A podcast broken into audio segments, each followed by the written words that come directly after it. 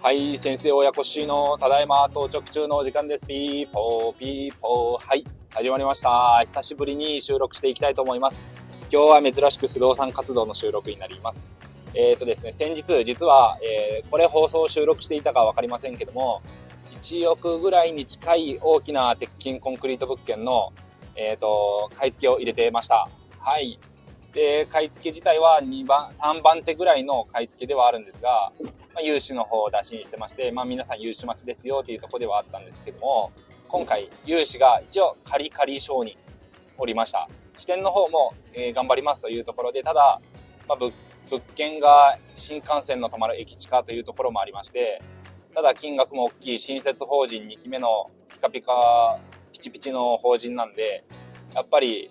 えっ、ー、と、属性云々とかではなくて、法人のその決算とかも含めて、今後の方向性も含めて、えー、と審査するというので、えー、と本部の方でゆっくりと審査することになりますと言われておりました。はい。それで、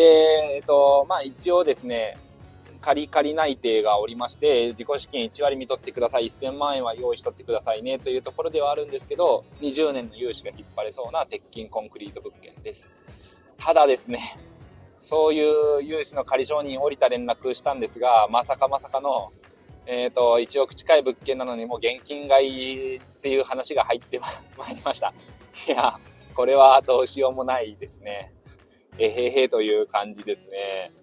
いや、実は今日、えっ、ー、と、朝ですね、あの、申し込みをしていた、注文、注文というか、カウンセリングしていたパワーストーンが無事受け取りまして、それを今日握りしめながら、融資の仮承認おりましたよって連絡入れたんですけど、それでもこんなお返事が返ってきたので、ちょっともうどうしようもないなというところです。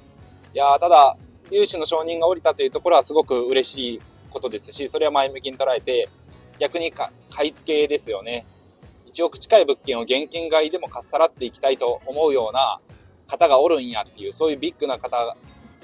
が、まあ、目をつける物件だったんだなと思うと、まあ、ポジティブに捉えたら、まあそういう、まあ自分の目は間違ってなかったのかなと思ってます。はい。ただちょっとエレベーターもあったりしたんで、ちっちゃいエレベーターで、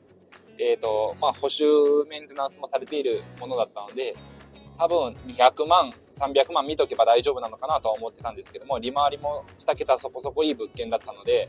1、2年きちんと貯めておけばエレベーターも対応できるし、100万、200万ぐらいだったらなんとか自分の給料から捻出しても対応できると思って買い付け入れてたんですけど、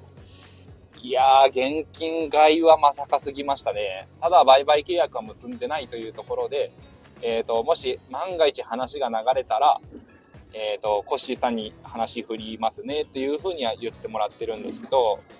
この物件欲しかったっすね。いや、新幹線駅近くなんで、まあ、ずっと持ち続けてもいいなと。ゆくゆく売却してキャピタル狙えるかどうかわかんないんですけど、うちの田舎のエリアなので、売却するよりかはもうほんと持ち続けて、で、解体費用も自分で捻出できるぐらいしっかりと、えっ、ー、と、家賃収入を溜め込んでおいて、まあ、代々受け継いでもいい場所かなと思ってたんですけど、こればっかりはちょっとどうしようもないです。まあ、これもご縁なので、もしダメだったら次に切り替えて頑張っていこうと思いますし、えっ、ー、と、新規の法人ですけども、物件さえしっかりしていれば、なんとか1億近い物件でも融資がつくんかなっていうところが、まあ、前向きに捉えていきたいと思ってます。はい。いやー、難しいですね、不動産活動。今回の物件がもし購入決まったらと思うと、まあ、次なる物件の自己資金とかも全部枯渇してしまうんで、えっ、ー、と、今のところ不動産活動ずっとお休みしてたんですけど、いやー、まあ、これの話次第ではまた、えっ、ー、と、営業活動行ってまいりたいと思います。えっ、ー、と、もう一つぐらい、今期というか、えっ、ー、と、年度までにはあと半年もないので、11月、12月、1、2、3、あと5ヶ月ですね。もう一つぐらい変えたらいいなと思ってるところですけども、まあ、無理せずコツコツとやっていこうと思います。いやー、久しぶりの収録でしたが、まあ、融資は良かったのに、買い付けが逆再しそうですというところの報告でした。皆さんの不動産の進捗はいかがでしょうか、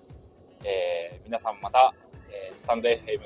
Twitter、いろんなやり取りさせてもらえると嬉しいです。それでは今日も聴いていただいてありがとうございました。明日からも頑張っていきましょう。バイバイ。